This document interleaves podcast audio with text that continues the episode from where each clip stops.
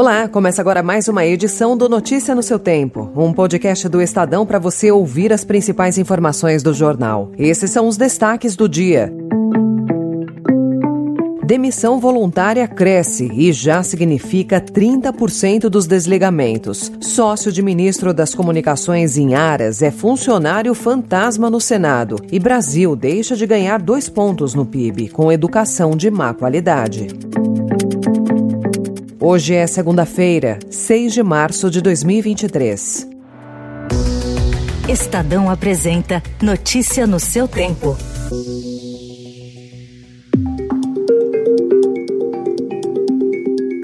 Cerca de 6 milhões e 800 mil brasileiros pediram demissão de forma voluntária em 2022, um terço do total de desligamentos registrados no país. Em 2020, a demissão voluntária representava 25,7% do total. Esse crescimento está em sintonia com uma tendência global que ganhou força nos últimos anos e ficou conhecida como a Grande Renúncia, que é o um movimento de trabalhadores para deixar empregos de que não gostam. A tendência é mais forte forte entre os trabalhadores jovens com maior escolaridade e poder de barganha. No Brasil, entre os trabalhadores que têm pós-graduação, o índice de demissão voluntária superou os 50% em 2022.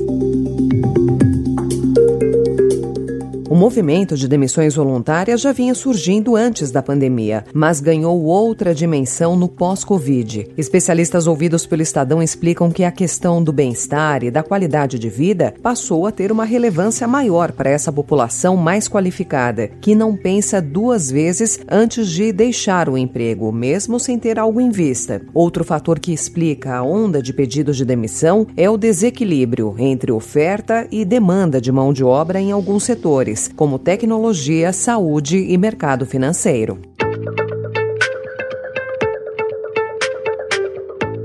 Hoje o Estadão também traz uma entrevista com um empresário e agora ex-senador Tasso Gereissati. Depois de apoiar Lula publicamente no segundo turno da eleição presidencial do ano passado e atuar como um dos principais interlocutores entre PT e PSDB, Gereissati está frustrado com os rumos do Palácio do Planalto. Ao Estadão, o ex-senador tucano criticou a agressividade no embate com o Banco Central, a linha radical da política econômica do governo e ideias ultrapassadas. Gereissati também diz que a expectativa era de que o petista tivesse disposição de governar para todos, o que não ocorreu, segundo ele.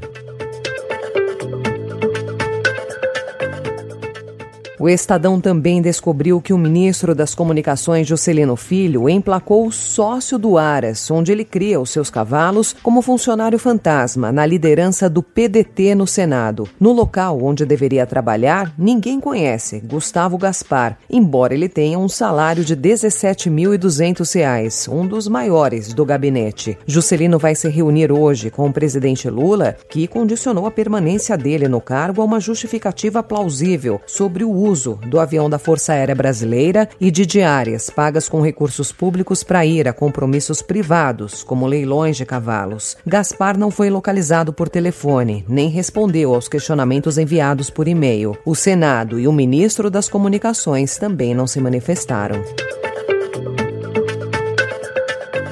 Juscelino Filho disse a aliados não ter como dar justificativas ao presidente Lula. Diante disso, o grupo do ministro no União Brasil iniciou uma operação para tentar mantê-lo no cargo ou assegurar que a vaga fique com o partido. Neste domingo, o grupo político do ministro no União Brasil divulgou uma nota com críticas à presidente do PT, Gleisi Hoffmann, por ter defendido que Juscelino tome a iniciativa de deixar o governo. O Estadão de hoje também detalha mais uma das tentativas fracassadas de Bolsonaro de conseguir liberar os diamantes da alfândega de Guarulhos, avaliados em 16 milhões e meio de reais, que foram presentes do regime da Arábia Saudita a ele e à então primeira-dama Michele Bolsonaro. Houve pressão total a um servidor, incluindo o acionamento do comando da Receita Federal, mas ainda assim ele não liberou as joias. Dos Estados Unidos, o ex-presidente negou saber das joias. Michele foi nas redes sociais para ironizar o valor do presente, que alegou desconhecer. As joias seguem apreendidas no cofre da Receita em Guarulhos. Hoje, auditores fiscais e representantes do Ministério Público Federal se reúnem para iniciar as investigações sobre as tentativas ilegais e frustradas do governo Bolsonaro de entrar no Brasil com um conjunto milionário.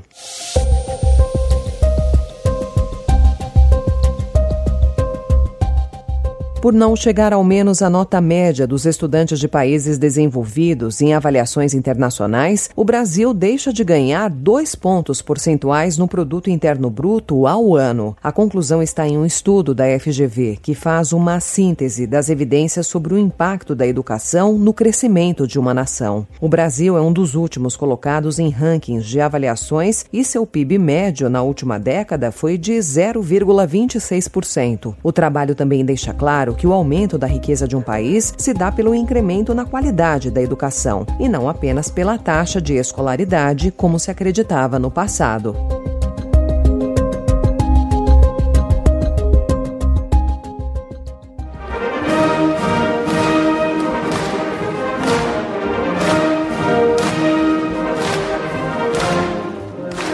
E na capa do Estadão de hoje, a foto de chineses assistindo ao Congresso Nacional do Povo. No evento político anual mais importante do país, o governo anunciou mais gastos com defesa. Os investimentos militares aumentarão 7,2%, falou contra a independência de Taiwan e em ameaças externas. O aumento dos gastos militares ocorre no momento em que o presidente Xi Jinping enfrenta uma piora nos laços com os Estados Unidos após o caso dos balões espiões. A China prevê crescimento modesto, de 5%.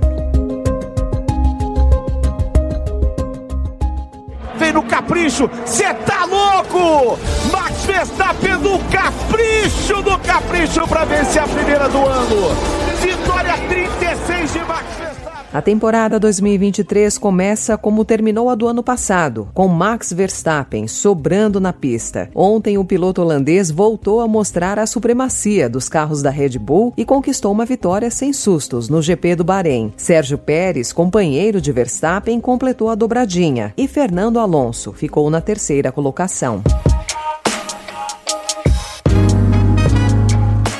Essa foi mais uma edição do Notícia no seu Tempo, com apresentação e roteiro de Alessandra Romano, produção e finalização de Felipe Caldo. O editor de núcleo de áudio é Manuel Bonfim. Obrigada pela sua escuta até aqui e uma excelente semana.